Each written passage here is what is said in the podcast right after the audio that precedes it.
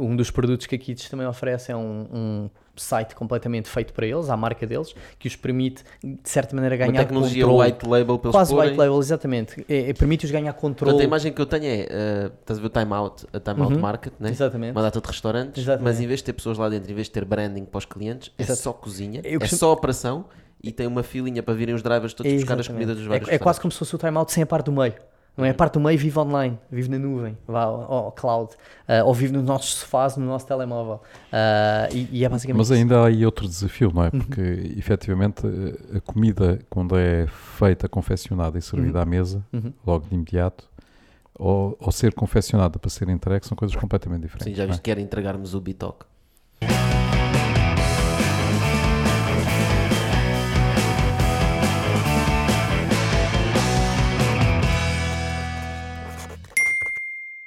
Bem-vindos a mais um Bitoc, o podcast de negócios à portuguesa. O meu nome é Tocha, comigo tenho José Serra. José, Boas.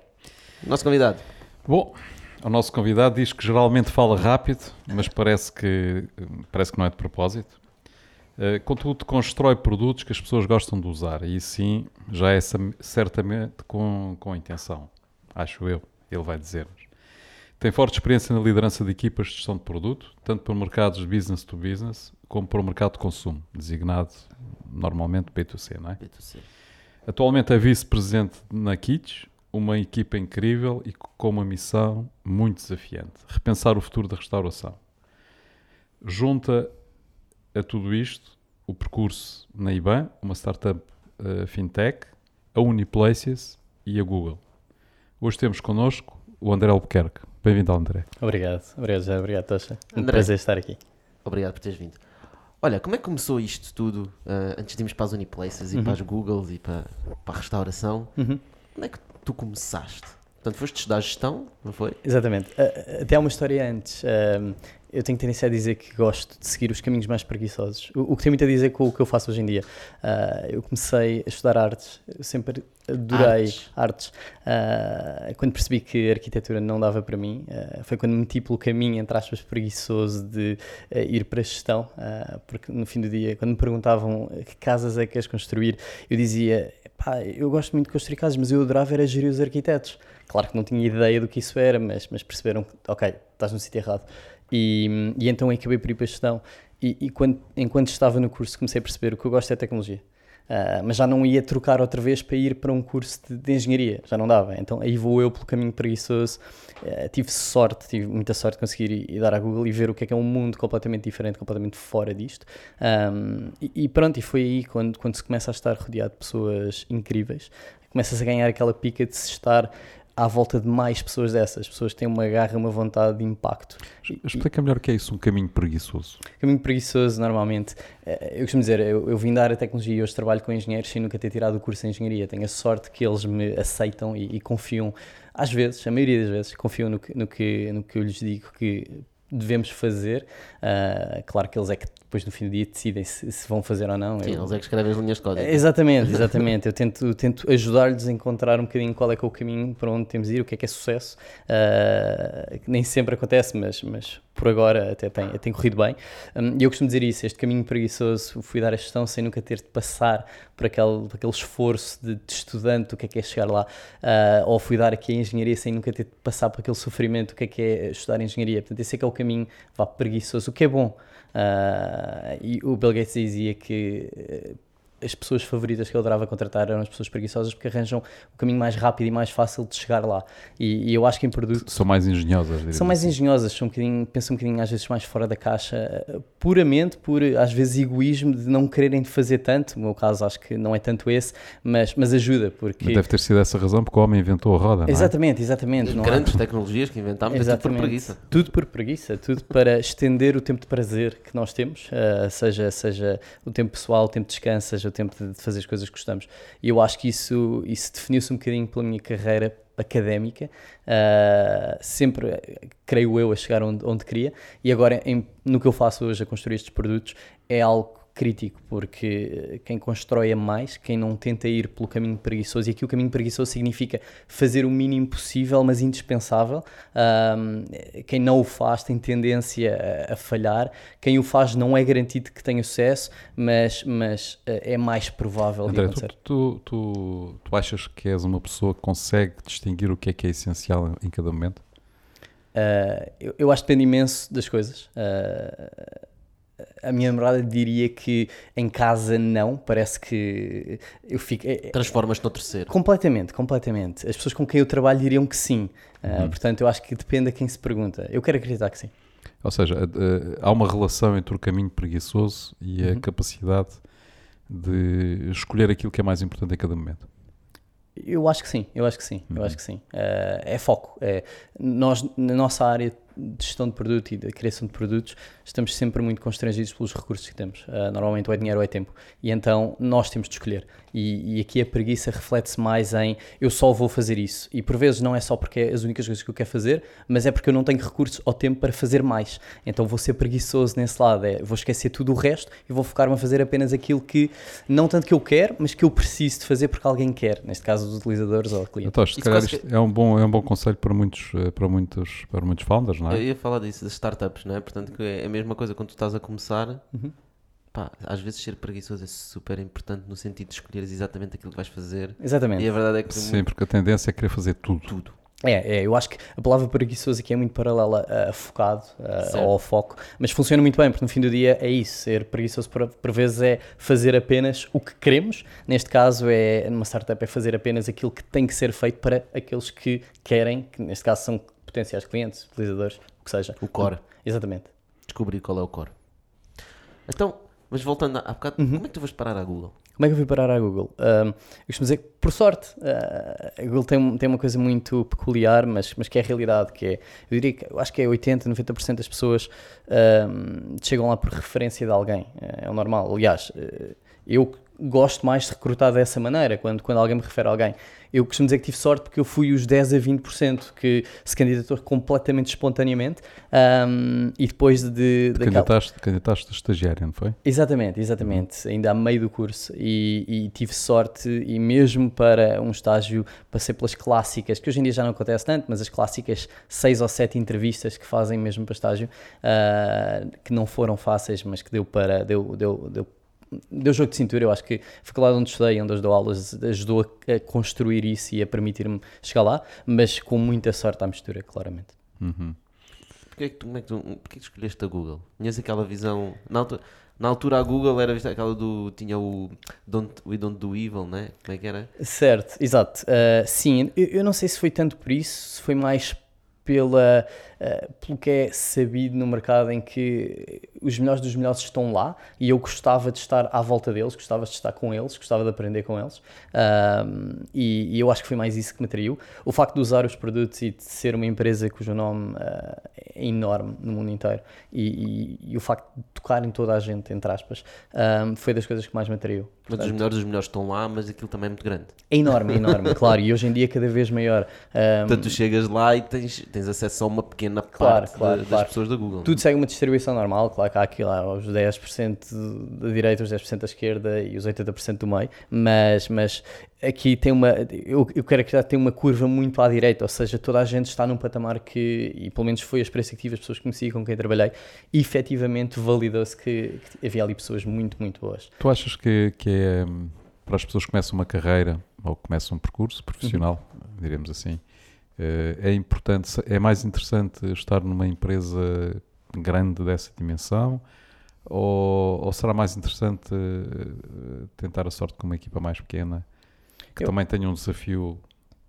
Eu acho que depende. Um desafio a sério. Há muita coisa a aprender em, em, em diferentes formatos. É um, tu não te sentiste um, um, parafuso no meio de uma Completamente, completamente, completamente. É, Mas há uma coisa... é aí que eu queria chegar, não é? Sim, seja, sim, não. Numa empresa grande. Se uma pessoa... o parafuso, a tampinha é, que tapa o parafuso. É, né? completamente. Eu acho que uh, numa empresa grande, uma empresa enorme como a Google, e, e às vezes ainda mais numa empresa que assenta a criação de valor na tecnologia em si, um, as pessoas quase que são ali um, um, serviço secundário para fazer aquela tecnologia funcionar. Uma empresa de serviço onde as pessoas é que são o valor, isso é diferente, e mesmo assim numa empresa muito grande de serviços, as pessoas vão continuar a sentir-se como apenas mais uma peça de uma engrenagem. Isso não é frustrante? É, é, é e, e, e aí coloca um peso enorme na cultura da empresa, nas equipas, na liderança, na gestão das empresas, fazerem as pessoas sentir propósito, sentir que o que estão a fazer tem impacto, ter visibilidade e uma certa transparência uh, ao que é executado no dia a dia. E eu acho que ali é muito bem feito. Eu acho que uma pessoa, pelo menos quando eu estava nas equipas onde eu estive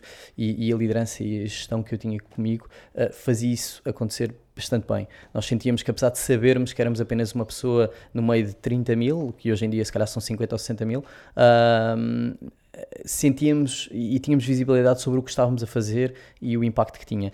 Agora, eu acho que se aprende muito também aí, aprende-se bons estándares, bons processos, boas práticas de gestão existe um conceito que é o, uh, eu penso em inglês, o Peter Principle, que é uh, onde é que está o teto da nossa competência e, e, há quem diga que quando ultrapassamos esse teto ficamos ali numa certa incompetência que acontece a toda a gente e é aí que precisamos dar um outro salto, precisamos por vezes que alguém nos ajude a dar esse salto e ultrapassar um, esse, esse, esse nível. Eu acho que ao estar numa empresa daquele tamanho ganha-se uma certa bagagem de ver como é que são as coisas mais aceleradas quando se vai para uma empresa mais pequena, parece que já vamos aqui com uma certa aprendizagem. Agora, a empresa mais pequena cria aqui um ambiente, um setup que a pessoa tem que mudar completamente eh, a sua mente. Tem, de repente tem tu que. Tu tiveste essa experiência. Exatamente. E ir de uma Google. Mas já, mas já lá vamos. Okay. Uh, antes disso. Uh, como é que é? Tu fizeste ainda um percurso grande na Google, não é? Porque tiveste lá bastante tempo e tiveste várias funções, não é? Pouco. E tiveste não tive assim tanto tempo. Não? não tive assim tanto tempo. Uh, tive sorte de estar em várias equipas diferentes, okay. que me deu uma visibilidade grande. Tive sorte de estar em, em duas localizações Mas transitaste, diferentes. transitaste bastante. Sim, fazia parte do programa. Uh, deu para transitar. Quase, quase dois, não, três um anos. ano, um ano, um ano e Dois pouco anos. mais. Ah, okay. eu pensava portanto, que era mais tempo. Uhum. Não, não, eu acho que a, a, parte boa aqui foi todas as equipas onde eu estive, a diferença de trabalho, a diferença de produtos e também a diferença de localizações. Mas porquê é que tu andaste a, a mudar de equipa a equipa? Eu quero acreditar também foi sorte. Uh, abriram uma hipótese de poder fazê-lo.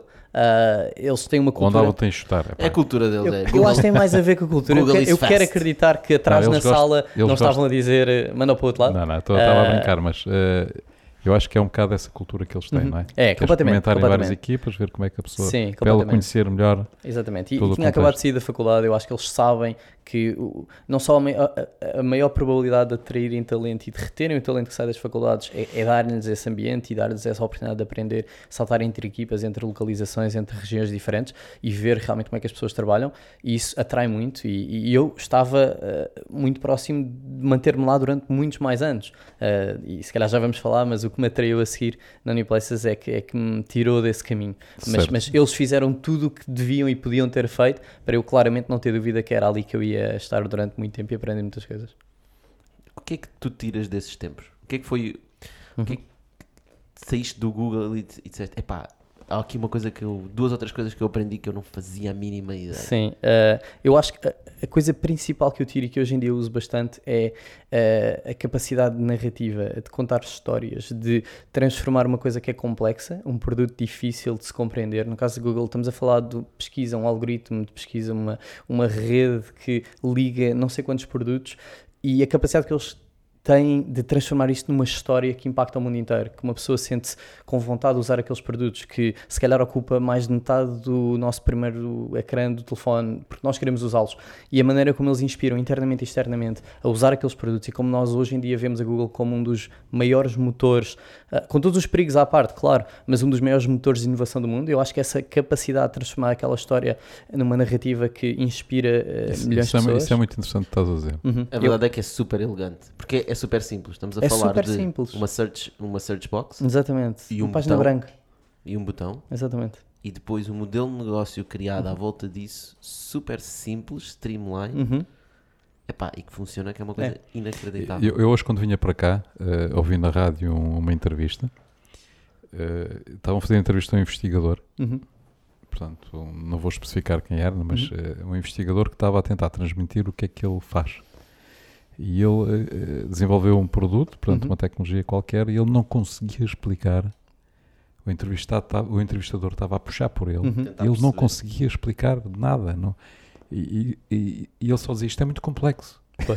Isto é muito complexo. É, é, é. Ou seja, ou seja esse- essa, essa, essa narrativa que tu estás a dizer, esse quase eh, storytelling é? Exatamente, que é necessário em torno de para transmitir as Uhum. mensagens é, é absolutamente essencial. completamente. É completamente. essencial em empresas gigantes como a Google, mas Uhum. eu acho que às vezes ainda é mais essencial para empresas que estão a começar.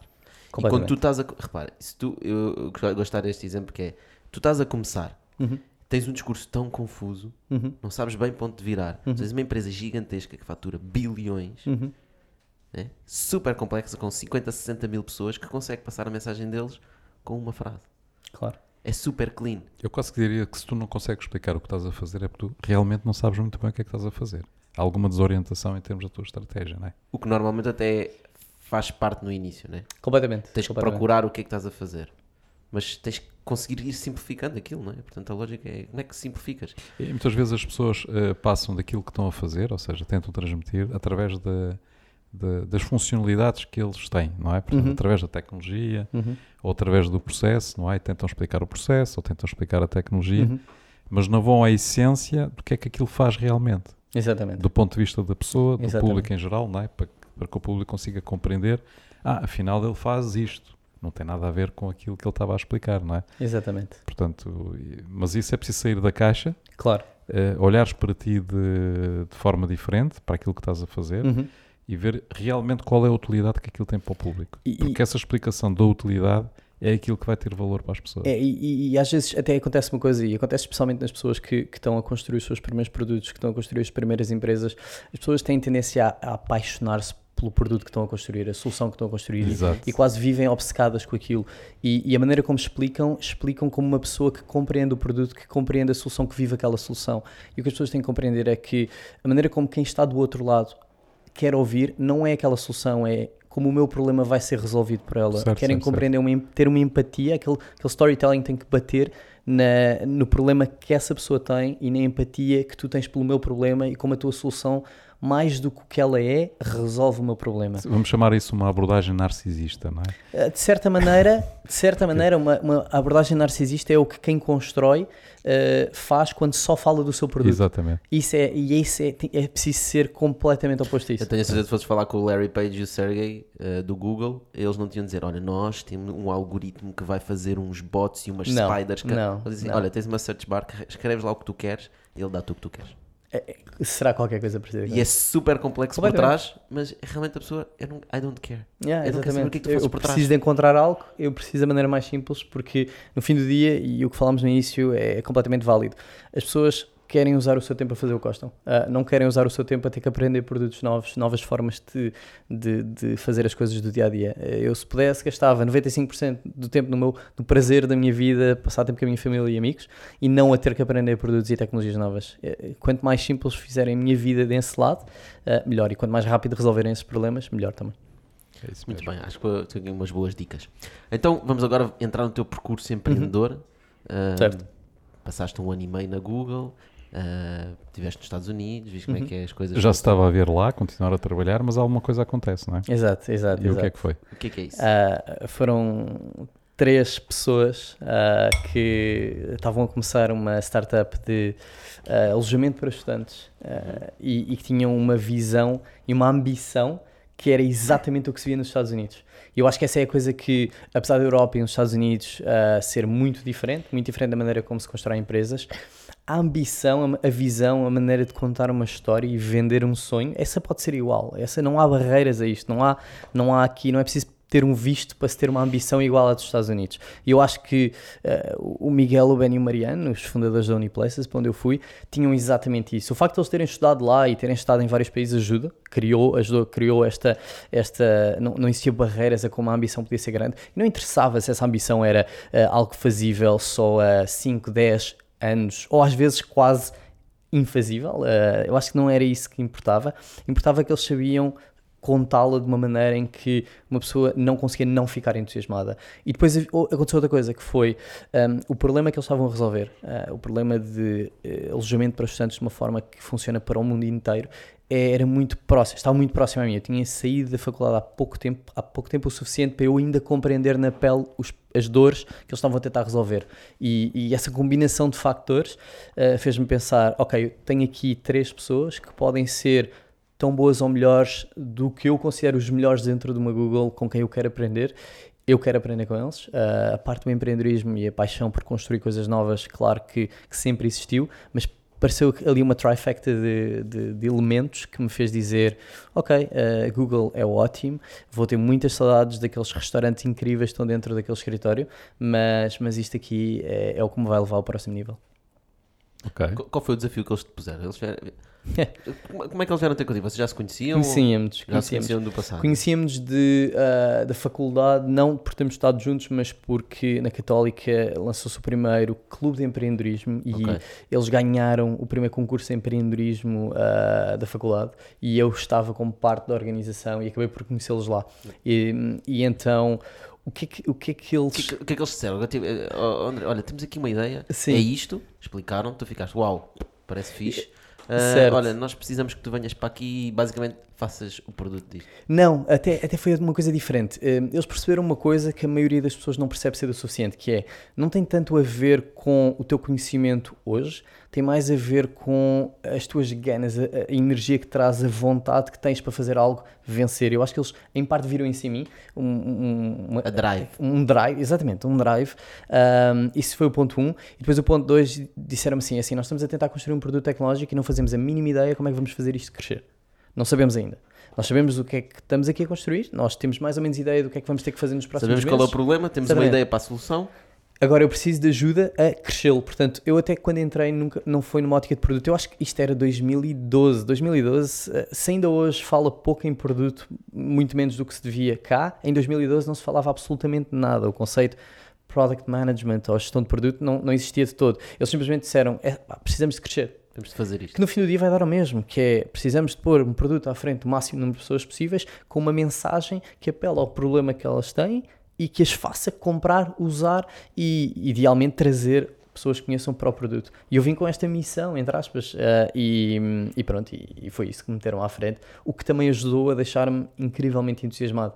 Porque de para onde uma empresa de 30 mil pessoas para uma empresa que tinha que 5, 10 5, pessoas. 5 pessoas. Uh, e, e, isso, pronto, o que eu sacrifiquei, entre aspas, na, na estrutura, na, nas pessoas que estavam à volta, na, em todos os escritórios e nos produtos e no, e no alcance que aqueles produtos tinham, ganhei numa, numa energia daquelas 5 pessoas, 6 que rapidamente se transformaram em 10, 15, uh, que valia quase, eu não vou dizer que valia pelas 30 mil, mas, mas quase que podia.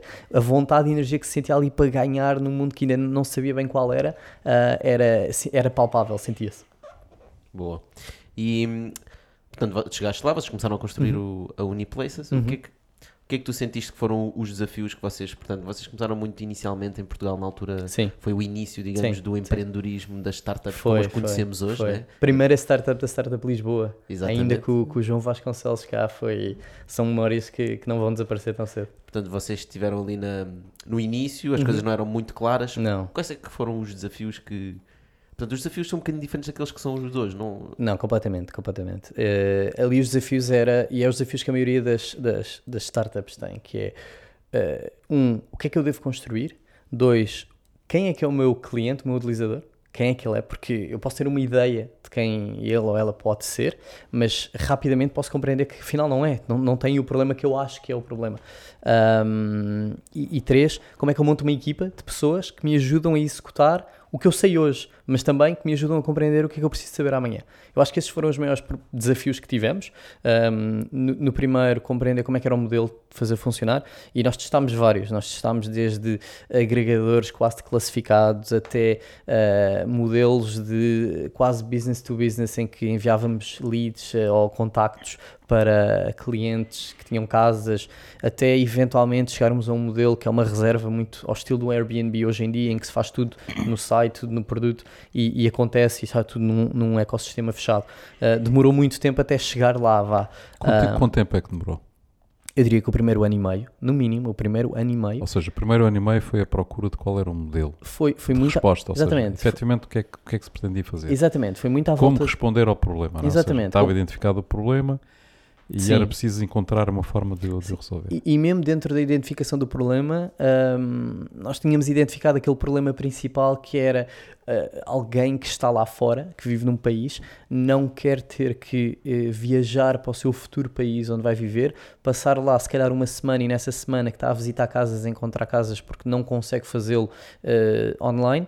Vai gastar se calhar uma ou duas rendas num, num hotel só para encontrar aquela casa Uh, e parece que de repente gastou mais 20, 30, 40% de tudo o que tinha que gastar só porque os produtos não estão preparados para uma pessoa estar fora. E nós sabíamos este problema, mas depois o Uniplaces e, e, e as maiores empresas do mundo são marketplaces. Eh, olhamos para Ubers, Facebooks, etc. Um, todas estas empresas ligam duas partes, ligam a procura e ligam a oferta. E o que nós tínhamos aqui é que os estudantes são a procura, ou seja, quem procura a casa, a oferta que são as casas em si, um, e foi, eu acho que esse foi um dos erros principais que fizemos no início, nós não nos focámos suficiente a compreender quais é eram os problemas da oferta, como é que esta oferta, estas casas, as pessoas que a gerem, uh, que problemas é que têm, como é que se posicionam no mercado e como é que nós podíamos entrar aqui como uma solução que não era só boa para os estudantes, mas boa para, para Isso é estes interessante. Vocês focaram-se logo foi nos vossos clientes, né? que eram os, os- quem, pa- quem pagava, no fundo, eram os estudantes. Né? Ali por acaso quem pagavam eram os dois, mas uh, eu, eu quero acreditar até que Mas não era um problema. já- Há tantas casas, isto não é um problema. Em né? parte é isso, em parte foi. Há tantas casas que, epá, se não forem estes porque não gostam do nosso modelo, há outros. Mas a outra parte que é a parte mais interessante, isto acontece imenso em startups, é que nós éramos todos muito novos. Uh, a nossa média de idades naquela altura tinha 24 anos. Os, os fundadores do Miguel Mariano e Ben deviam ter 23, 24 e 25. Uh, e o que é que acontece?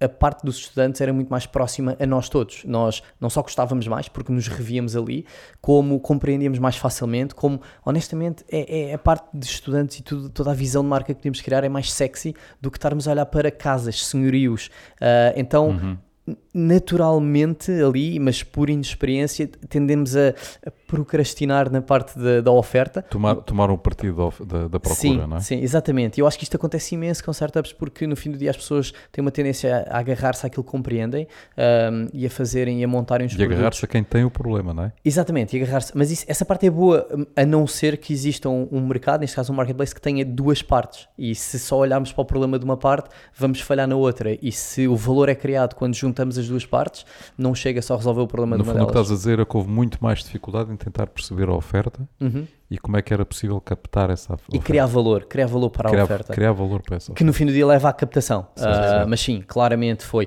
E depois desse ano e meio, em que andámos ali a testar, a experimentar, a criar uma marca que foi muito útil e, e estabeleceu o Uniplaces não só como um, um standard do que queríamos fazer a nível de, de estudantes e atraiu muita gente. Acho que foi uma peça fundamental para atrair talento, talento que se revia naquele problema. Foi, foi incrível. Mas, mas só passado quase esse ano e meio é que percebemos, ok, temos que realmente reorientar, mudar aqui um bocado eh, a mentalidade para compreender como é que resolvemos problemas aos nossos senhorios, eh, às nossas casas, porque isso vai fazer com que mais casas entrem na plataforma e dê para onde der um estudante e honestamente quase qualquer pessoa eh, pode ser uma marca fantástica, mas as pessoas querem coisas que são mais convenientes, mais baratas e mais rápidas. Uh, dê para onde era para aí que o mercado vai.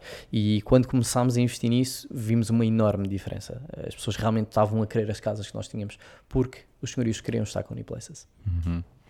Qual, qual foi o trigger? Ou seja, o que é que levou os senhorios a estar com a Uniplaces?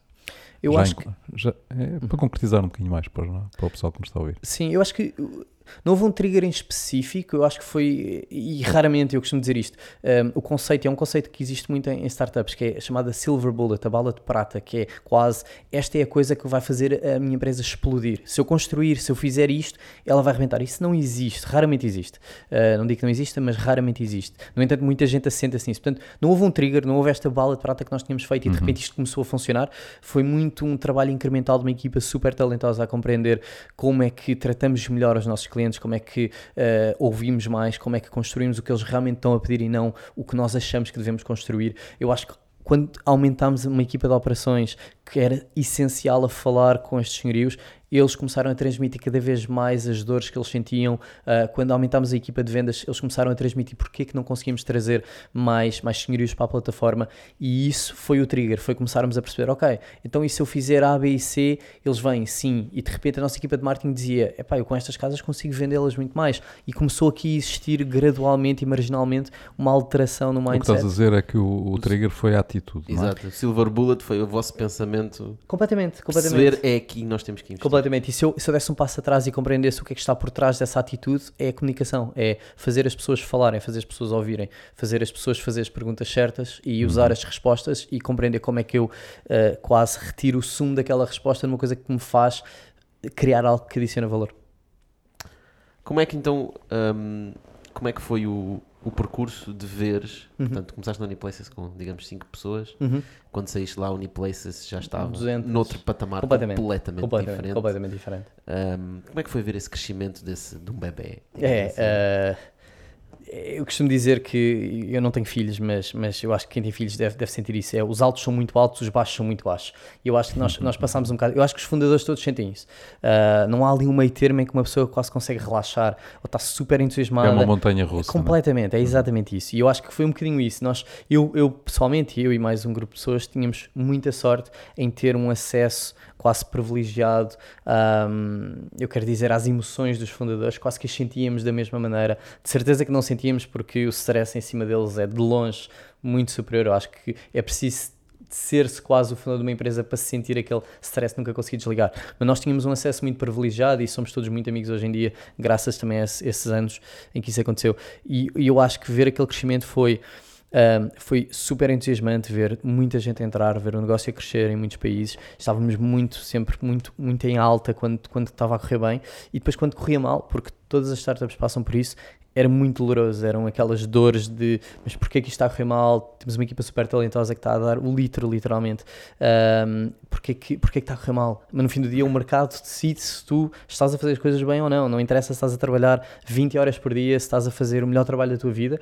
Infelizmente, e também felizmente, porque é assim como é, uh, o mercado dita se estás a fazer um bom trabalho ou não. E às vezes ali o que acontecia era, quando corria mal, era muito doloroso. E no fim do dia, se eu, se eu tivesse que olhar para trás agora durante esses anos todos, é, são as dores de crescimento, mas também uma resposta que nos tornou todos muito próximos a, a garantir que atraímos as pessoas certas, construímos a cultura certa, um, atacávamos os problemas que valiam ser, valia a pena ser atacados. E, e, foi isso.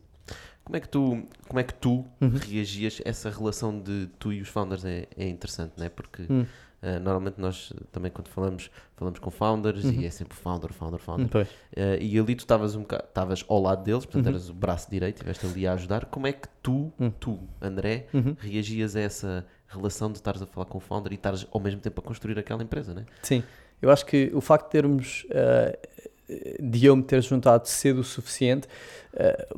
Tinhas um sentido de ownership tinha muito esse sentido de ownership e, e, eu acho que isso teve muito mais a ver com a maneira como eles criaram essa cultura, especialmente com as pessoas que se juntaram cedo e que ficaram durante bastante tempo, ou um, um, largo período de tempo, mais do que o facto de ter juntado cedo. Há, há, muitas startups em que as pessoas que entram cedo não têm o mesmo tipo de relação e, e, o mesmo tipo de e às vezes saem cedo, não é? E às vezes também saem cedo. Uhum. Eu acho que isso também teve um impacto, porque houve muitas pessoas que entraram uh, ao mesmo tempo que eu e, e, saíram um pouco tempo depois e se calhar hoje não têm a mesma relação, se calhar nem têm a mesma visão daquela empresa como eu tenho hoje. Não uh, sentiram o percurso, não foram. Exatamente, não é? exatamente. Não, não, não, não, quase não o tatuaram como, como muitos dos, de nós que ficámos lá tempo suficiente para sentir aquilo.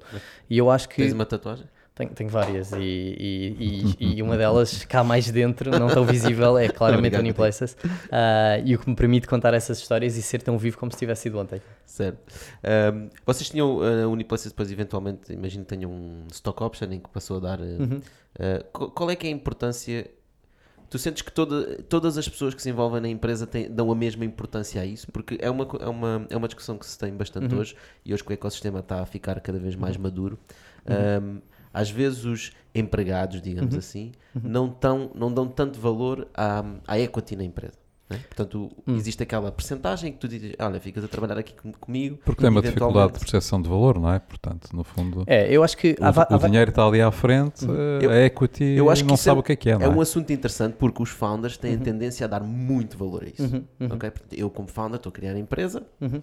e eu acho que a minha empresa e, vale muito. E, e eu vou contratar um, um product, develop, product manager uhum. e vou-lhe dar 2%.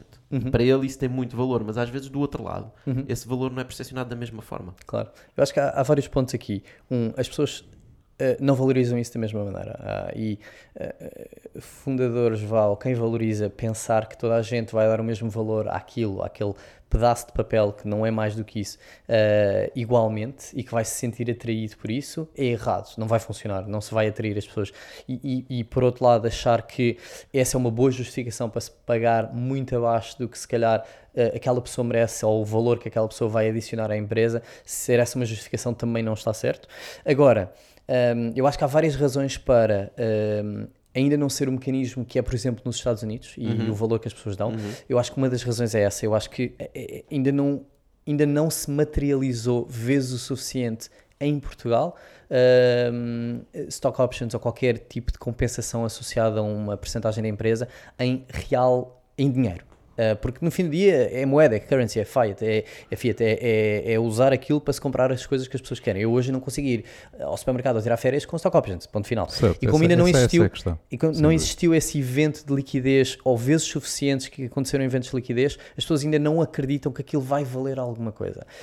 Um, e eu acho que esse é o maior detrimento. Há o segundo, que é o enquadramento legal ah, de, de stock options em Portugal é, é- é fraco ou inexistente. Então, a maneira como uma empresa ahm, vá, consegue transmitir o que é que aquilo no fim poderá vir a valer, como é que aquilo vai ser taxado, o que é que vai significar se acontecer alguma coisa, também ahm, não é fácil de se compreender. E se hoje em dia fazer os impostos já, já o que é, então eh, entrar em enquadramentos legais de impostos em coisas que nem sabemos bem o que é, ainda maior a dor de cabeça. Portanto, eu acho que estes dois efeitos, eh, em parte, é o que fazem. Agora, importa? Importa imenso, importa imenso, porque há aqui uma vertente psicológica, por vezes eh, nem sabemos bem porque é que a sentimos, mas sentimos de ownership. De quando alguém diz assim, eh, especialmente quando as coisas correm mal, a empresa é vossa, entre aspas, a empresa é vossa, tem que pôr o suor na camisola, façam tudo o que puderem para vencer. Quando uma pessoa não tem qualquer tipo de ownership, nós estamos a sentir que não, a empresa não é nossa, a empresa é vossa, nós estamos aqui a trabalhar, a dar o litro, a sair fora do que temos de dar, mas na realidade, se isto resultar, vocês é que têm o upside todo. E então existe um poder psicológico quando temos uma ownership que por vezes até pode ser muito limitada, mas há qualquer coisa lá dentro que te faz pensar, sim, a empresa é minha. Se calhar o upside daquelas stock options até, se depois fizermos a matemática, não é assim tão grande, mas eh, faz a diferença, faz a diferença as pessoas sentirem que é delas. Para ti mudou o valor que tu dás a stock option que davas quando era uma equipa de 5 na Uniplaces e o que dás agora quando estás, por exemplo, na Kids? Não, Não não, mudou? não, aquilo... A, a tua forma de pensar sobre Não, isso não mudou? não, não mudou, não mudou, não mudou, porque... Eu diria eh, que sim. Pensava que sim. eu, eu- a- maneira como eu vejo é aquelas stock options ownership, e não estamos a falar de, de valores, de volume, de Não, quantidade, não, é a etc. forma como tu davas É. valor àquilo, Não, pensavas eu, nisso. eu, eu se calhar sou um eterno otimista, eu costumo dizer. Eu, eu para gerir produto, para se fazer produtos, e a maioria dos produtos falham, a maioria das decisões que eu tomo de produtos tem tendência a falhar, é ok, é normal. Ah, se não falharmos vezes o suficientes, não estamos a fazer produtos ou features ou funcionalidades suficientes. Ahm, eu, eu, sou, eu tenho que ser eterno otimista. Ah, e, e em relação às stock options, e atenção, nos oito anos que passaram, eh, se calhar conta-se pelas mãos o número de eventos de liquidez que em Portugal eh, transformaram stock options em algo tangível. Eu mesmo assim continuo incrivelmente otimista de que eh, It's gonna happen. it's gonna happen. E não tem que ser a mim, não tem que ser a mim de todo.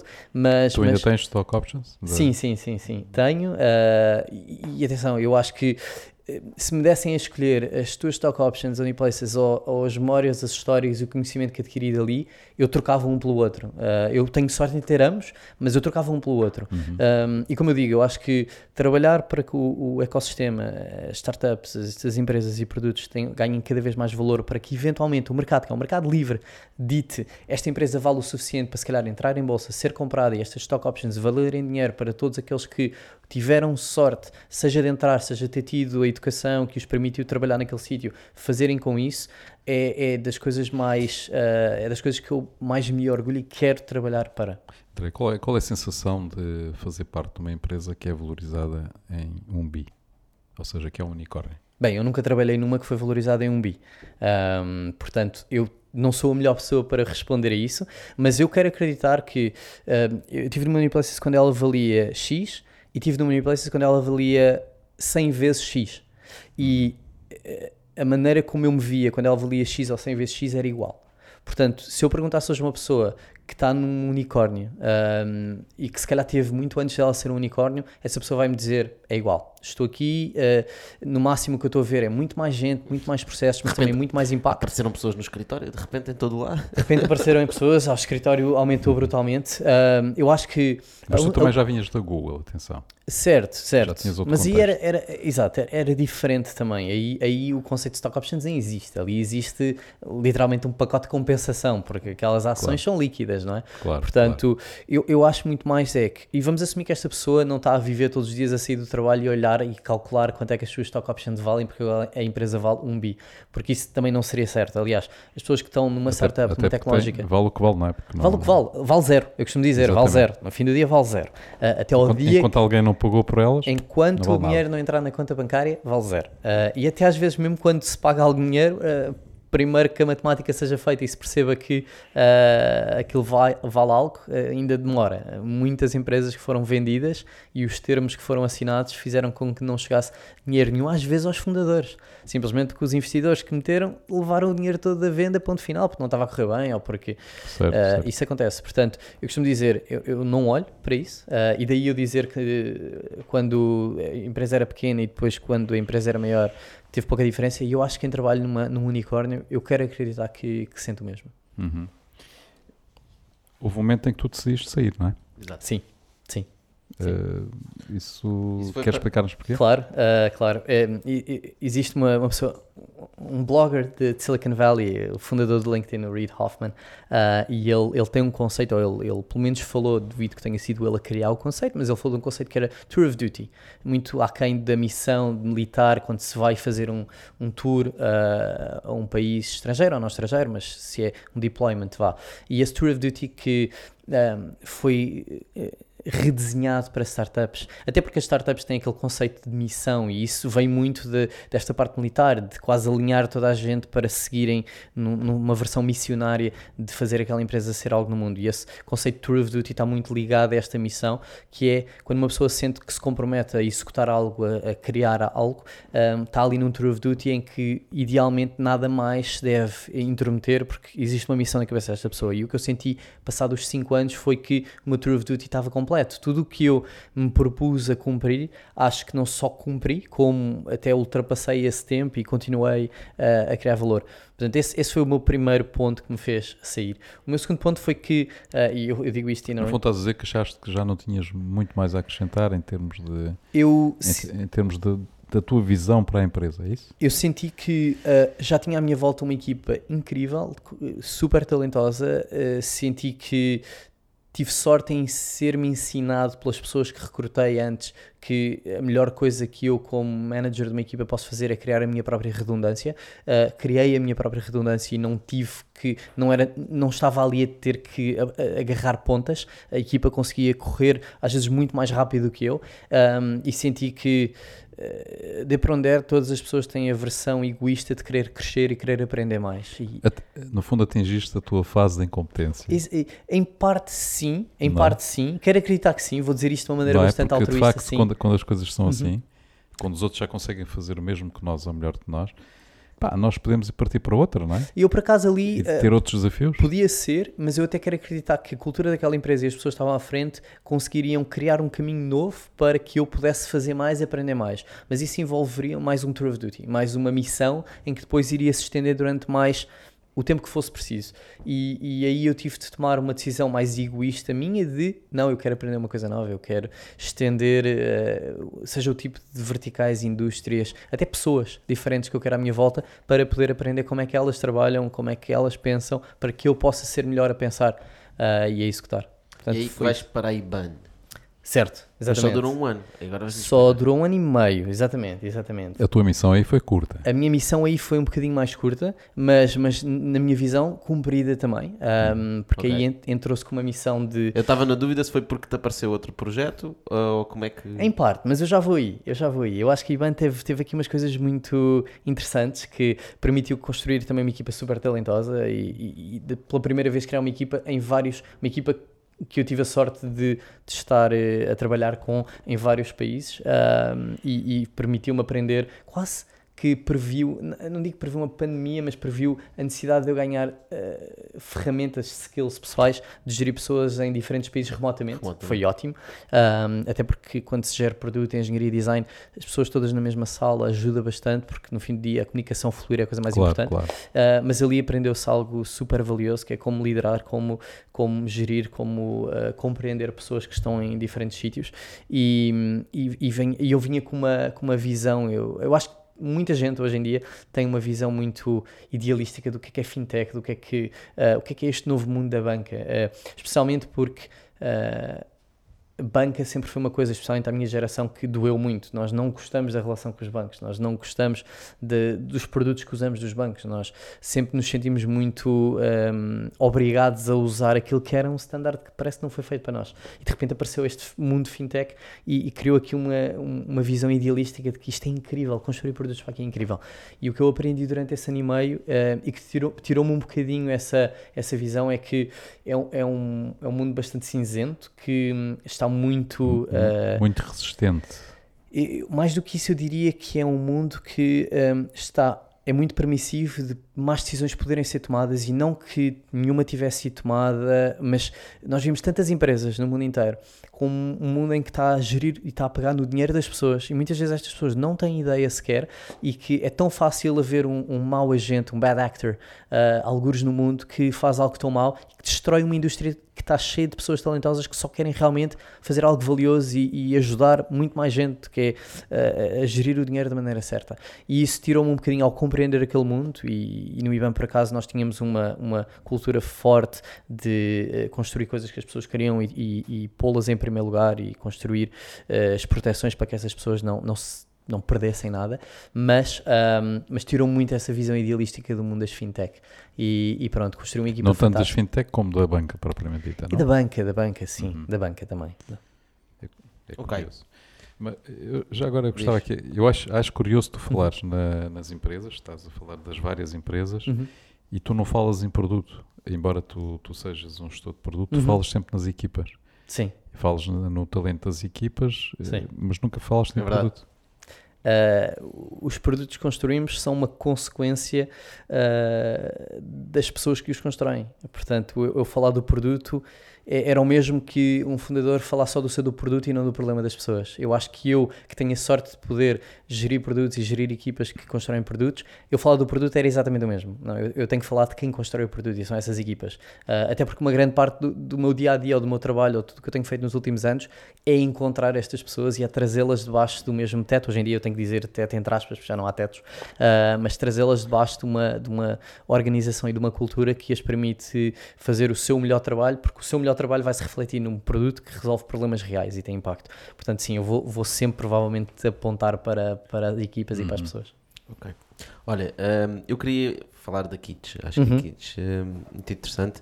Um, o que é que é Kits? A Kits, uh, a melhor maneira de dizer. Então, só para enquadrar, portanto, tu vais para a IBAN, claro. sais da IBAN e vais fazer a Kits com um desafio que te fizeram. Exatamente, exatamente. Novamente. exatamente. O Os Rui, fundadores andam atrás de ti a fazer desafios. Exatamente, exatamente. Eu devo, eu devo, aparecer aqui como um canivete suíço para, para fundadores, o que é ótimo. Eu estou super feliz aí. Uh, acho que é onde adiciono, adiciono mais valor e onde me divirto mais também. Uh, a, Kits, a Kits aparece aqui com, com a mão do Rui e do Nuno, uh, que vieram da Uber e da Uber Eats. E, e a Kits, um, a Kits costumamos dizer, a Kits é uma cozinha. Uh, mais do que uma cozinha, é uma rede de cozinhas. É uma rede de cozinhas que uh, vem aqui com uma ideia de repensar a maneira como a restauração uh, é construída, é executada, é feita e é entregue às pessoas que, que adoram comer. Um, até porque, se olharmos, a restauração não muda, se calhar, há mais de 100 anos é feita da mesma maneira. Não digo os conceitos dentro da restauração, mas o modelo económico, o modelo operacional da restauração é capaz de não mudar há mais de 100 anos. E, e, e isto... O modelo, estás a falar, o modelo de restaurante, não é? O modelo de restaurante. Em que eu tenho um espaço, Exatamente. recebo os meus clientes, Exatamente. cozinho comida para eles e eles pagam por isso e vão ser Tão simples quanto esse. E, e, é um modelo que, se olharmos, tem uh, margens baixas, tem... Uh, probabilidades de sucesso baixas, uh, se formos ver investimentos muito elevados, não é? investimentos incrivelmente elevados que por vezes se questiona como é que a probabilidade de se falhar com um restaurante e, e, não porque a pessoa não é boa a cozinhar ou não é boa a pensar no conceito, é porque o mercado funciona assim. A probabilidade de falhar, de ter que fechar, de não funcionar versus o investimento que é, que é requerido. Não sei como é que se quase entra em restauração uh, e até mesmo o dinheiro que se faz por quase cada refeição que é uh, vendida e o que é que fica no fim do dia um, é, nunca foi fantástico. E depois todo o modelo modelo de empregabilidade, do tipo de pessoas que trabalham e, e, e a precariedade, de certa maneira, que existe nessa, nessa indústria, um, cada vez mais ditou que era preciso repensar-se isto. isto. O mundo está a mudar um, e era preciso repensar-se isso. E, e, idealmente repensar-se isso com as pessoas em primeiro lugar. Um, e aqui surge a Kitsch, a Kitsch surge engraçado. E as pessoas estão-nos a ouvir e estão a pensar, portanto, uh, uh, este gajo não quer cozinhar, não quer ter um uhum. sítio para. Aliás, cozinhar não é assim não quer ter um sítio para receber os clientes, para os clientes pagarem pelas refeições, onde cozinha as refeições, então como é que tu mudas o restaurante? Eu, eu acho que isto. Uh, então, é, é, preciso. E uma coisa que eu faço sempre, e faço sempre com as minhas equipas, e faço. E, e é a melhor maneira de se construir um produto é, é partir de primeiros princípios. Uh, é perceber um bocado quais são as variáveis que influenciam algo de acontecer como acontece. E, e, que variáveis é que eu posso mudar, posso esticar, posso retirar, ou até posso adicionar que mudem uh, o formato integral de como mas, as coisas mas funcionam. Mas qual é o problema que tu estás a resolver? Pronto, então o ou problema seja, é tu que... podes ter um desafio uhum. de dizer, epá, isto não muda há... Há 100 anos. Há 100 anos, uhum. uh, eu vou mudar. Eu claro, vou mudar. claro. Epá, ok, tudo bem, mas qual é o problema? O problema é que estamos aqui a resolver. Estamos a resolver vários problemas. Problema número um, uh, o mundo de entregas online está a crescer. Já estava a crescer pré-pandemia, uh, bastante. Uh, pós-pandemia, ou, ou, durante a pandemia, não se pode dizer que é pós-pandemia, uh, acelerou-se a uma velocidade indescritível. As pessoas cada vez mais estão a compreender que podem confiar em, em, pedir comida online, chega a casa, os eventos e os momentos de estar com amigos cada vez são feitos mais em casa e cada vez mais as pessoas estão abertas a encomendar comida mais do que a cozinhar para esses momentos. Um, e, e então este mundo de entregas online está a crescer. E existe um problema que é os restaurantes não foram desenhados, a operação, o modelo não foi criado para uh, um restaurante fazer entregas online. Um restaurante foi desenhado para ter mesas, cadeiras, luzes, uh, colaboradores que vão uh, pegar os pedidos e entregar os pedidos. É para isso que um restaurante foi desenhado colocar aqui um modelo de entregas online em cima de uma estrutura, de uma infraestrutura que foi feita para receber pessoas, uh, não é a mesma coisa. Uh, então, esse foi o primeiro problema. É um desafio e tem ineficiências. Exatamente, tem ah, imensas ineficiências. Até tens um problema, não é? Porque se o restaurante foi pensado com investimento uhum. grande uhum. em termos Exatamente. de infraestrutura, em termos de espaço para, para acolher clientes, uhum. portanto, no fundo, esse restaurante não está a pagar o seu investimento, se vai entregar comida. Completamente. E, e, mais do que isso, que é, infelizmente, mas tem a ver muito com o mercado, um, ainda existe um, um, poder demasiado grande dentro do, dos canais de entrega, uh, quem tem a distribuição, o Uber Eats, a Glovo e uma série de outros no mundo inteiro, que têm uma percentagem de comissão muito alta sobre estes restaurantes, retiram muito valor. Então, se um restaurante está a pagar exatamente aquele investimento e ainda está a pagar para este canal de distribuição levar a sua comida, o que fica no fim do dia consigo ainda é menos. Se já era pouco antes, agora é muito menos. Uh, portanto, o modelo económico de restauração para entregas online no formato que foi desenhado nos últimos 100 anos não funciona. Portanto, esse é o primeiro problema que nós estávamos a resolver e as nossas cozinhas. Então, o problema do restaurante. Sempre. Nós não estamos, eu costumo dizer, quando se resolve quando não se está a resolver um problema de um cliente, não se está a resolver um problema de ninguém. Uh, os problemas de uma empresa normalmente são resolvidos quando se resolve o problema do nosso cliente. E eu, eu vou quase, vou tentar falar só de problemas de restaurantes ou de clientes, são os nossos. Uh, e, e, neste caso, esse era um problema. Era, nós queríamos criar aqui um conceito, um formato que os permitisse colocar a confecção da sua comida numa cozinha que está desenhada, que tem um modelo económico desenhado para entrega, que um, ehm, qualquer... Peraí, peraí, peraí, peraí, peraí. Uhum. Então, isso é mais um investimento adicional. É um investimento para um restaurante? Porque, em bom rigor, eh, não, se, não seria um investimento uhum. se ele dissesse assim, olha, eu agora vou prescindir uhum. de todo o meu espaço de clientes, uhum. não é? Uhum. E vou ter uma cozinha, só vou ter cozinha. E, e só vou, vou, ter cozinha. Só vou ter cozinha. Não, os restaurantes que, que trabalham com a Kits e que uh, usufruem do espaço e investimento que a Kits está a fazer, estão quase como a abrir um novo restaurante. A diferença é que estão a fazê-lo com um décimo do custo. Do investimento. Um décimo do investimento do que seria abrir um novo restaurante. E depois Mas porquê um... é que eles não utilizam a cozinha que já têm? Porquê é que eles não utilizam a cozinha que têm? Por várias razões. Uh, razão número um, capacidade. Uh, por vezes, um restaurante, e nós trabalhamos com os melhores restaurantes da cidade, eles estão cheios eles têm filas à porta. E a cozinha já não aguenta. A Bom, cozinha está hoje, feita. hoje não é bem assim, infelizmente. Hoje já não é bem assim, mas se fôssemos ver os nossos restaurantes e os que trabalham connosco, ainda têm filas à porta. Porque no fim do dia, de para onde der, as pessoas continuam a sair, continuam a jantar fora e, e o que fazem agora é escolhem só os melhores dos melhores, que nós temos sorte de trabalhar com eles e eles continuam cheios. Mas mesmo assim, eles compreendem pré-pandemia e, e acreditam que o mundo vai voltar minimamente a uma realidade onde eles conseguem ter clientes, porque são os melhores, os melhores produtos não têm tendência a não morrer, um, eles não têm a capacidade da cozinha, eles sabem que têm que tirar aquela confecção para poder crescer no online. Um, a razão número dois, e foi a história que me tocou, que me fez pensar, é por isto que eu me quero juntar ao Rui Nuno, uh, eu costumo dizer é, eu não estou a construir kits porque adoro encomendar online uh, ou porque quero uh, pedir para casa. Eu até dizia que eu, eu, estou a construir kits porque eu adoro comer a um restaurante. Eu adoro comer a um restaurante. Eu lembro-me da melhor história que eu tenho é que existe um restaurante que trabalha com a kit chamado Osteria. Um, e a Osteria, que é um pequeno italiano, tem quatro mesas uh, em Santos e é fantástico. E eu estava a comer lá dentro e tinha se calhar 15 estafetas à porta da Osteria à espera de pedidos online. E, e eu, e era um dia de chuva, eu fui com a minha namorada, fomos jantar lá e eu lembro-me que do momento que me sentei e que a comida chegou à minha mesa, passou uma hora e meia.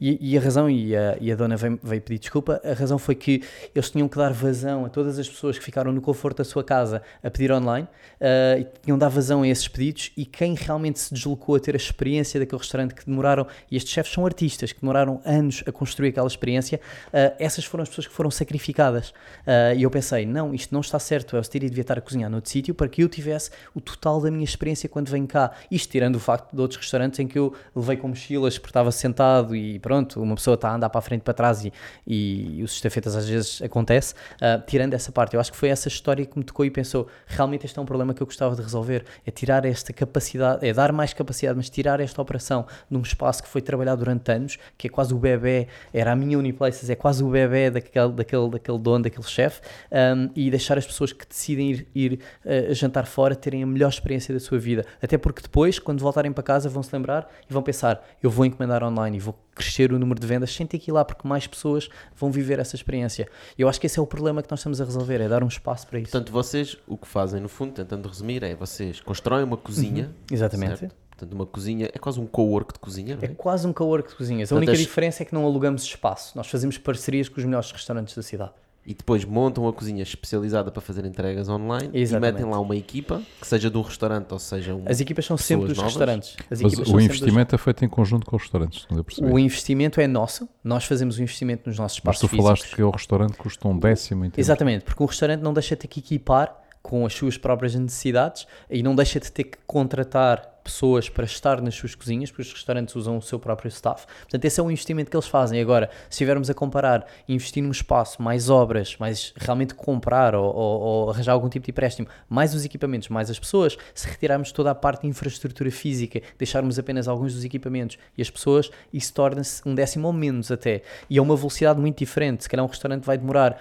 um ano, dois anos a conseguir transformar ou criar um novo espaço para abrir um novo, um novo conceito ou, ou somente para poder fazer entregas online, connosco, num espaço de semanas, duas semanas, três semanas, consegue abrir um restaurante novo, assim, uhum. aos lados desses. E, e, eu acho que isto é um dos, uma das coisas mais interessantes. E só entrega em Glovo e Uber Eats. E nos seus sites também. Um dos produtos que a Kids também oferece é um, um site completamente feito para eles, à marca deles, que os permite, de certa maneira, ganhar Uma tecnologia controle. white label para Quase white label, exatamente. É, é, Permite-os ganhar controle. Portanto, a imagem que eu tenho é, uh, estás a ver o Time Out, a Time Out uhum. Market, né? Exatamente. uma data de restaurantes, exatamente. mas em vez de ter pessoas lá dentro, em vez de ter branding para os clientes, é só cozinha, eu é costumo... só operação e tem uma filinha para virem os drivers todos exatamente. buscar as comidas dos vários É, é quase como se fosse o Time Out sem a parte do meio. Não é? A parte do meio vive online, vive na nuvem, vá ao, cloud, uh, ou vive nos nossos sofás, no nosso telemóvel. Uh, e, e, é basicamente Mas ainda há aí outro desafio, não é? Uhum. Porque uhum. efetivamente a comida, quando é feita, confeccionada e servida uhum. à mesa, uhum. logo de imediato, ou, ou, ser confeccionada para ser entregue, são coisas completamente diferentes. Sim, já viste é? que era entregarmos o bitoque. Exatamente. Uma coisa é comer um bitoque numa mesa é, Outra coisa é entregar é, no Bitoque. É. Isso é, é, a parte boa da Kitsch e da relação e o porquê que nós não alugamos mas é que eles espaço. Têm, mas é que eles têm que mudar, têm que mudar Exatamente. Têm que mudar receitas? Eles têm que mudar receitas. Eles têm que mudar processos, têm que mudar receitas e isso é, é, é por isso que eu digo que nós não alugamos espaço, nós fazemos parcerias. Porquê? Porque a relação que estes restaurantes têm com a Kitsch vai muito além do espaço. A nossa equipa trabalha com eles para compreender que menus, que pratos, que categorias é que funcionam online. A experiência com o Rui, com o Nuno, com o Henrique, várias pessoas que trabalham na nossa equipa que trazem da Uber, da Uber Eats, uh, permite isso, permite nós sabermos perfeitamente que, que tipo de menus e pratos são pedidos e que, têm, e que vendem, permite-nos trabalhar com os restaurantes como é que a receita vai, vai viajar bem numa moto, numa caixa, que tipo de packaging é que faz sentido, qual é que mantém a comida quente um, e, e, de certa maneira o que é que não funciona. É, muito provavelmente o restaurante queria, eu quero ter este prato, não, este prato não vai funcionar bem porque vai chegar à casa do cliente e não vai não ser nem aspecto. de perto. Não tem um aspecto. Não tem um aspecto. Um, eu, eu costumo e os bem... olhos também comem, não é? Portanto... Completamente, completamente. E a expectativa, uma pessoa tem uma expectativa, especialmente quando falamos das melhores marcas da cidade, as pessoas normalmente já lá foram, Exatamente. têm a expectativa do comer, de repente chega a casa e se não for algo parecido, o ambiente já é diferente, Exatamente. o serviço é diferente, Exatamente. e se a comida tiver um aspecto não vai ser a mesma coisa, não voltam, não voltam, não falam e, e nós E queremos... a verdade é, se não foi pensada para isso, vai ter. Exatamente. E eu já tive essa experiência ser. várias vezes e de certeza todas as pessoas que nos estão a ouvir já tiveram essa experiência. Dizem um restaurante espetacular, mandas a comida Exatamente. para casa. É e não é horrível. a mesma coisa. Qual é que é o maior desafio em shipping de comida? Uh, que especificamente é que é na comida, mais difícil são batatas fritas. As batatas fritas, uh, fazer batatas fritas viajar durante X tempo ou numa moto e chegar a casa. Crispy. Crispy é, é, é o maior desafio. Isso é porque elas não chegam aos pedais, não é? É, é quase, quase. É, aquilo é, é um desafio, é, é, muito difícil. Eu acho que a pessoa que uh, criar ou conseguir desenhar a maneira de uma batata frita, viajar numa moto, chegar a casa e saber tão bem quanto. Quente, quente. Quente, quente estaladiça, com, com, até visualmente. Epá, fica aqui o desafio, é? pode ser que alguém nos. É, era, era. Não, se quiserem criar um fundo só para investir em, em projetos de seed para arranjarem a batata frita que viaja, eu, eu, eu entro só nesse batata frita, acho que há várias coisas, né? Há vários, há vários. Aliás, no início estávamos a falar estávamos do ramen. O ramen, o ramen, que é um, um, dos produtos que nós lançámos com, com o, o melhor, uh, o melhor japonês aqui da, da cidade de Goju.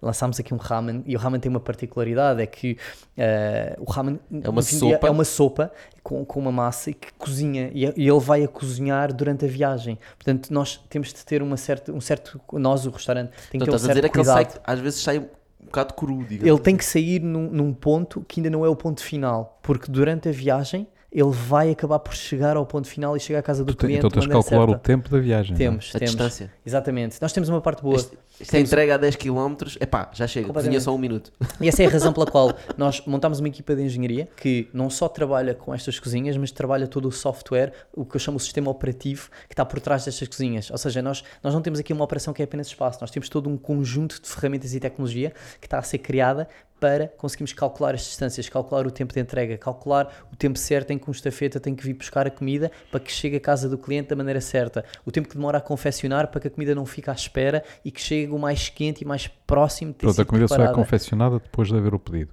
Sempre, sim. Uhum. Nós nunca confeccionamos uh, a priori, não sabemos o que é e, e, não é a melhor maneira da comida chegar. Agora, a gestão de tempo e os algoritmos que nós usamos internamente para criar uma certa inteligência no que é a restauração, como eu digo, isto, isto vem mudar completamente o formato. Antigamente o formato é eu faço um pedido e vai a cozinha começar a cozinhar. Aqui o formato torna-se completamente diferente, com mais desafios. Temos de considerar que não é só andar 10 metros até à mesa, de repente temos que andar 3, 4, 5 quilómetros, às vezes 30 minutos de moto uh, ali a chocalhar uh, a comida num saco. Portanto, tudo isso tem que ser considerado e a nossa equipa de operações e de restaurantes trabalha muito próximo dos restaurantes, com packaging, com, com o desenho das caixas, com as receitas, com os menus, com tudo, com os ingredientes. E, e, e é aqui que vemos aqui já adicionar muito valor e a crescer muito com, com os nossos parceiros. Interessante.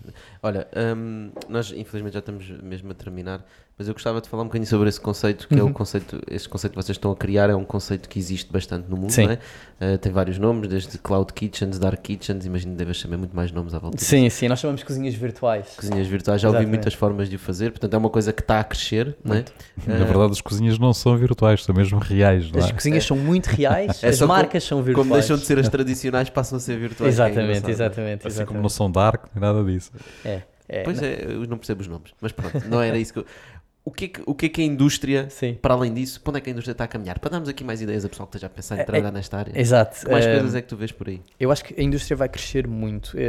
Eh, por, eh, por, por necessidade, por Desculpa, vontade Eu ouvi um número que era uh, 2023, se não me engano, 70 Bs só a entrega de comida na é, Europa. É, o mercado de food delivery vai crescer brutalmente, um, claramente. A capilaridade de, de, marcas de estafetas, de entregas e. É resultado da preguiça, lá está, das pessoas. Exato. Resultado 100% de preguiça. As pessoas querem estar no conforto da sua casa. Só aquele, aquele ir de casa até ao restaurante eh, não se está a aproveitar para se fazer o que se quer. Sim, não, sim, não é só não ir ao restaurante, é também não, não querer cozinhar E, e não querer cozinhar também, especialmente quando é eventos, momentos com amigos, com a família, onde queremos aproveitar aquelas pessoas e não ter que estar a fazer isso, ou ter experiências de restauração. Portanto, uh, entregas de comida online vão, vão crescer muito durante estes anos, esses são os números oficiais. E depois há um outro fator que é, devido à pandemia, devido ao Covid-19, um, vê-se que há muita restauração que vai, vai fechar. Os números apontam para 40% de todos os restaurantes, ou da maioria dos restaurantes, que, que vão acabar por uh, abrir insolvência e vão, vão fechar, o que vai fazer e a grande razão disto é que o maior custo que eles têm hoje é, uh, seja a renda, Físico. seja o investimento que fizeram, é o pagamento daquilo onde as pessoas não estão. E de repente, quando existe um modelo que os permite retirar esse investimento, fazer a um décimo do preço, e o nosso modelo da Kits é pago à venda, ou seja, eles nem pagam uma renda, eles pagam uma porcentagem das vendas. Portanto, nós só ganhamos quando eles ganham, que é quando vendem. Portanto, esse modelo novo, que é um modelo similar ao que muitos outros players ou outros, um, ehm, outros, mercados. outros mercados utilizam para cozinhas virtuais, uh, mas, mas mostra que mete o cliente em primeiro lugar, mete o restaurante em primeiro lugar, criar aqui um modelo que eh, pode ser mais resiliente a crises económicas, crises financeiras e crises de saúde como esta e acompanha o crescimento do mercado de entregas que, que vai ser brutal nos próximos anos. E, e eu estava a imaginar o que tu estavas a dizer uhum. e estava a pensar que no futuro quase que vai fazer falta locais físicos para uhum. as pessoas encomendarem comida quando não querem comer em casa. Sim, sim, as esplanadas virtuais. Esplanadas virtuais quase, onde só chegar gajos da Uber Eats exatamente, e da Globo a entregar exatamente. coisas diferentes. E, e, e, eu não me admirava que criassem esplanadas virtuais e que daqui a uns anos alguém pensasse e se não fizéssemos aqui um bundle em que tínhamos uma cozinha virtual com uma esplanada virtual e de repente voltámos aos restaurantes de antigamente. Isso teria imensa piada, é o que se vê agora em imensas indústrias. Mas, mas é verdade eventualmente não, não nos admiramos que isso, que isso há de acontecer. Coisas interessantes. Tudo desenhado a uma realidade nova, claro. Porque... Ora, para encomendar uh, da Kids, eu vou Uber Eats, Globo, seja o que for, eu acho que Basta escrever kits e uma data de restaurantes Exatamente. Os nossos restaurantes que, que, estão na nossa comunidade têm sempre mais kits à frente, portanto, escrevendo mais, mais kits. kits. É, isso. Exatamente. é quase um hashtag kits. Exato. De qualquer maneira, nós trabalhamos agora e lançamos um produto novo uh, esta semana que permite restaurantes, os melhores restaurantes da cidade, que querem utilizar a tecnologia, esta tecnologia que está a ser criada de propósito para as nossas cozinhas e para os restaurantes trabalharem melhor com delivery. Todos os restaurantes que querem utilizar a nossa tecnologia que está criada de raiz. Ou seja, para instalarem no local deles. No local deles e usufruir de tudo o que estamos a construir. E, e temos imensos restaurantes agora em Lisboa que já utilizam esta tecnologia. Portanto, uh, o meu convite é como à vontade, encomendem à vontade. A probabilidade de estarem encomendado um restaurante que usa tecnologia kit já é alto e se querem os restaurantes que são desenhados de propósito uh, com a nossa equipa, procurem mais kits na Glovo ou na Uber Eats e, e, e, vão, vão ter uma boa experiência. Olha, boa. eu tenho uma pergunta para ti. Uhum. Uh, quando é que tu, a tua preguiça, uhum. Desculpa lá o termo, foste tu que, tá que inventaste, Uh, uh, quando é que a tua preguiça te leva uh, a ser founder de uma startup? Quando é que a minha preguiça. Quando é que tu vais agarrar um projeto teu? não sei, não sei. E, e, nem estou tão a pensar nisso. Eu costumo dizer que um, a melhor maneira de eu me tornar founder é, é, é, ter um conjunto de founders à minha volta, comigo, que sejam a equipa com quem eu quero passar a maior parte do meu dia. E com quem eu me vá divertir, que eu respeite e que eu trabalharia para qualquer um deles uh, e que me desafiem. E, e, e, por outro lado, quando o problema que eu sentir que é um problema que faça diferença no mundo, que torna as pessoas mais felizes, uh, mais realizadas, mais uh, próximas de sua melhor versão, uh, quando esse problema existir e me apetecer e resolver, é nesse momento que, que, me tornarei um founder. Hoje sou incrivelmente feliz a ser um canivete suíço de outros founders e a tornar a visão deles que é muito impactante e aqui está tem aqui uma é uma função muito importante sem dúvida é, é e é aqui tem uma missão aqui brutal e, e, uma missão que também toca em sustentabilidade e garantir que entregas online não estão a destruir também o planeta. Uh, portanto enquanto isso for eu estou muito bem onde estou. Ok ótimo. Então já que estamos a falar em comida não é? Já que estamos a falar em comida vamos aqui à nossa frigideira. Vamos. Uh, peço que tires aí um, um ingrediente. Um qualquer? O que tu quiseres. Ok vou aqui é, o, Falhaste agora, porque está aqui um, um envelope das batatas fritas, tem o um segredo ah, para fazer as batatas fritas de delivery. Tem o segredo, está aí o segredo. Eu não. vou a esse segredo, eu vou não deixar que alguém o descubra. Tirei o ovo, tirei o ovo. também, que eu adoro. Também, também deve ser um desafio. É um desafio grande, um desafio grande. Nunca tentámos, não partir a gema? Um, não partir a gema. Um ovo a cavalo foi uma coisa que nunca tentámos uh, viajar. Aí, aí, o bitoque, pronto. Uh, aí, aí de pedir, eu acho que a Portugal, por exemplo, lá está Tá, tá. Ainda aí de pedir aqui um ovo a cavalo e ver como é que funciona. É isso mesmo. Olha, abres. Ok. Uh, tens, tens aí uma, uma pergunta, lê okay. em voz alta e respondes. Numa ampla consideração de chefes ou restaurantes, qual ou quais seriam as parcerias futuras de sonho para a Kits? Tens tudo. Tenho tudo. Uh, eu diria que uh, as melhores parcerias são aqueles restaurantes que toda a gente considera é o melhor restaurante da cidade para A, B ou C. Uh, o melhor italiano, o melhor, a melhor pizza, o melhor, uh, o melhor hambúrguer, uh, o melhor tailandês. Esses são os restaurantes que têm filas à porta, que não aceitam reservas e são honestamente os restaurantes que nenhum de nós quer que fechem devido à situação económica, porque todos nós provavelmente temos boas memórias de bons jantares, jantares divertidíssimos e boa comida. Um, são os restaurantes que mais têm a ganhar com uma parceria com a Kits, que nós podemos criar mais valor para eles e, e que e, e, no fim do dia, quantos mais destes restaurantes, mais parceiros tiverem, mais nós conseguimos ter pessoas fantásticas que cozinham aquela comida e que por vezes estão uh, no fundo e que não vemos, mas que devemos valorizar. E também muitas mais são aquelas pessoas que pegam numa moto e que por vezes são aqueles trabalhadores essenciais que nós hoje não pensamos tanto, mas que estão ali quase a sacrificar o seu dia a dia fora da sua família e que precisam de, de ganhar para isso. E, e, quantos mais destes trabalharem com a Kits, mais trabalho conseguimos uh, criar para estas pessoas.